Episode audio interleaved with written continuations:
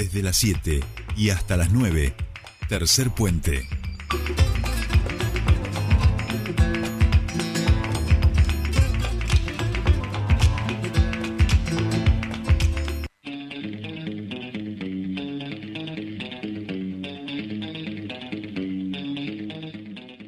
Bien, seguimos aquí, último bloque y ya nos trasladamos hasta Buenos Aires, porque allí está logrando sobrevivir a las vacaciones de invierno, a los estrenos de Barbie y a los últimos eh, procesos electorales que se van dando en el país, el queridísimo Pascual Caliquio. Muy buenos días, Pascual, ¿cómo estamos? Bienvenido a tu espacio. Buenos días, ¿cómo andan? Bien, bien, andamos bien, medio resfriados también, pero bueno, es, es la que nos toca.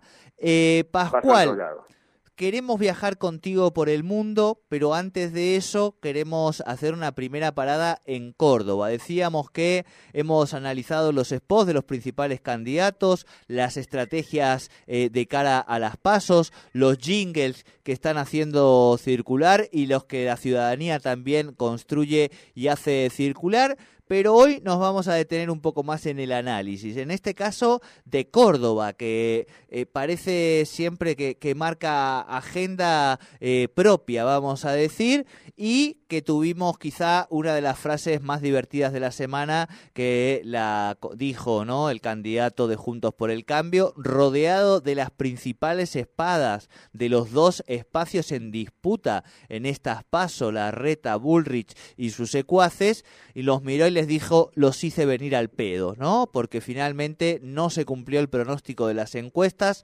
Otro de los que también, vale decirlo, quizá mufó el expresidente Mauricio Macri, dos con los que subió video, hasta ahora Losada y De Loredo, los dos eh, que se esperaba que ganaran de manera contundente, los dos perdieron. Así es, bueno, ya me guardé para tener para diversas oportunidades eh, esa frase, ¿no? Así se venía el pedo, acompañada de una frase muy dura de, mm, del que va a ser futuro gobernador, actual eh, intendente de Córdoba, que es el futuro gobernador de la provincia, eh, muy duro contra eh, los dirigentes porteños, ¿no? Decía, acusándolos de pituquitos de Recoleta. También otra frase que queda para bandas punk. creo que, bueno, ahí hay un, primero, para, como, para algo que puede ser interesante para todo el país es esto de que se lo daba por ganador, todos decían que ganaba, se venía el ganador, que no fue.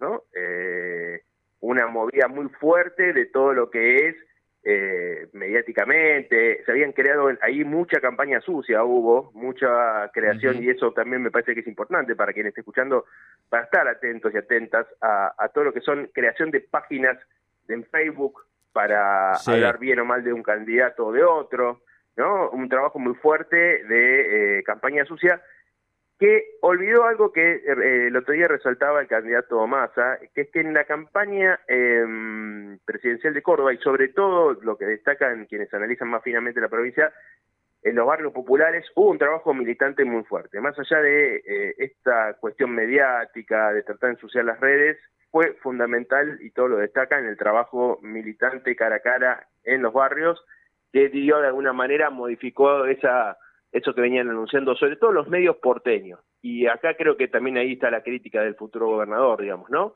Eh, hubo candidatos y pasó en todas las elecciones regionales que optaron o prefirieron o tuvieron más eh, impacto en, en los canales eh, que uno llama nacionales, que en realidad son canales de la ciudad de Buenos Aires, que tienen facilidad de llegar a esos canales. Eh, un caso muy muy claro fue el de Luis Juez, que está más tiempo en Buenos Aires que en Córdoba, y bueno, y no le fue también en las elecciones, ¿no? Claro, eh, claro. Y Lozada, directamente vive en Capital. Sí, lo, dijo, dijo, si gano voy a vivir a mi provincia. Eh, entonces, bueno, ahí hay, me parece que algo de lo local, que ya que lo analizamos cuando analizamos las elecciones en Neuquén, ¿no? Que tienen una particularidad también muy local. Eh, Lo local eh, jugó un rol muy importante en todas estas eh, elecciones, eh, que también, bueno, es importante a la hora de pensar el tema de la comunicación, que es lo que nos convoca acá en, esta columna, digamos, ¿no? Los jingles pueden ser muy lindos, podemos tener un control de los medios por pauta publicitaria o por vínculos políticos, pero todavía sigue jugando el mano a mano en el territorio. Tal cual, tal cual. Este, importante eso. Eh, Pascual, a ver si mi compañero Patito nos puede pasar un audio eh, de un comunicador, eh, una suerte de Babi Echecopar, vamos a decir, este español, que da su mirada y a ver qué te parece a vos en torno a lo que fueron los resultados de las elecciones en España. Pero hay una sociedad muy argentinizada, que es lo que han aparecido en estos cinco años de Sánchez. Es evidente que se ha consolidado un sector argentino que vive mal, pero sin trabajar. ¿Qué es la fórmula comunista? Es decir, nosotros hacemos como que trabajamos y ellos hacen como que nos pagan. Resultado, miseria y compañía. Pero es una sociedad sin horizontes que, que cree que vive bien. Bueno, pues si vive bien, si creen que viven bien. Ahora, ¿esto supone que hay que rendirse? Jamás. Argentina lleva 70 años hundiéndose, porque hay una gente que se ha acostumbrado a vivir miserablemente. Y vamos camino de Argentina, recordarán ustedes que se lo digo hace tiempo, el camino de Argentina lo estamos siguiendo paso a paso, pero de una manera ineluctable. Bien, Pascual, eh, la argentinización del mundo y de España. Necesito un contexto. Este señor es un señor muy conocido. Yo no muy, conocido, muy conocido, Sí, sí, sí, sí, sí, sí, sí. Muy conocido.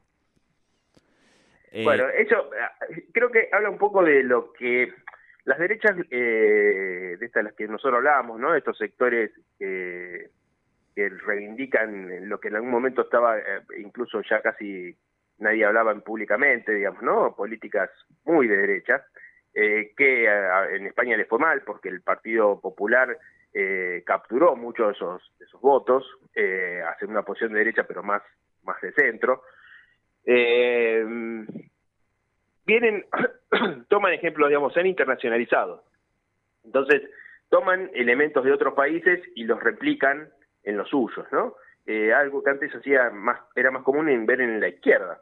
Eh, y, sin embargo, bueno, eh, por ejemplo, en España fue muy fuerte toda la, eh, la argentinización, esto que habla este señor, digamos, ¿no? De decir, vamos a hacer como Argentina, de hablar de, de, cosas que pasan en Argentina, de dirigentes argentinos, como una forma de asociar, en una asociación que se hace, eh, que uno cuando la ve de acá dice, ¿de qué hablan? Eh, entre, por ejemplo, el peronismo y el comunismo. Para ellos el peronismo, el comunismo, populismo, todos ismos son más o menos parecidos.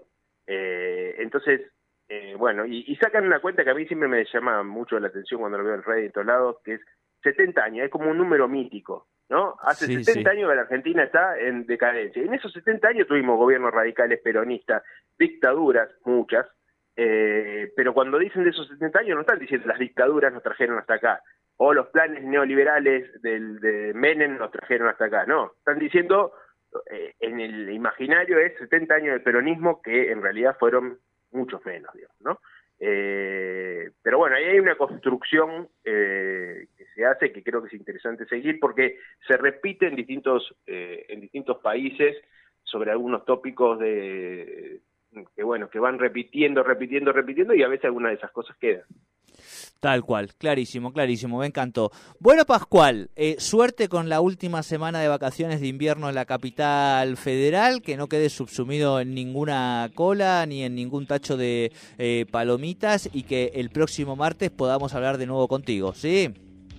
Bueno, esperemos, hacia allá vamos. Vamos todavía, Pascual Caliquio en nuestra columna de comunicación política y nosotros vamos con el cierre de este programa.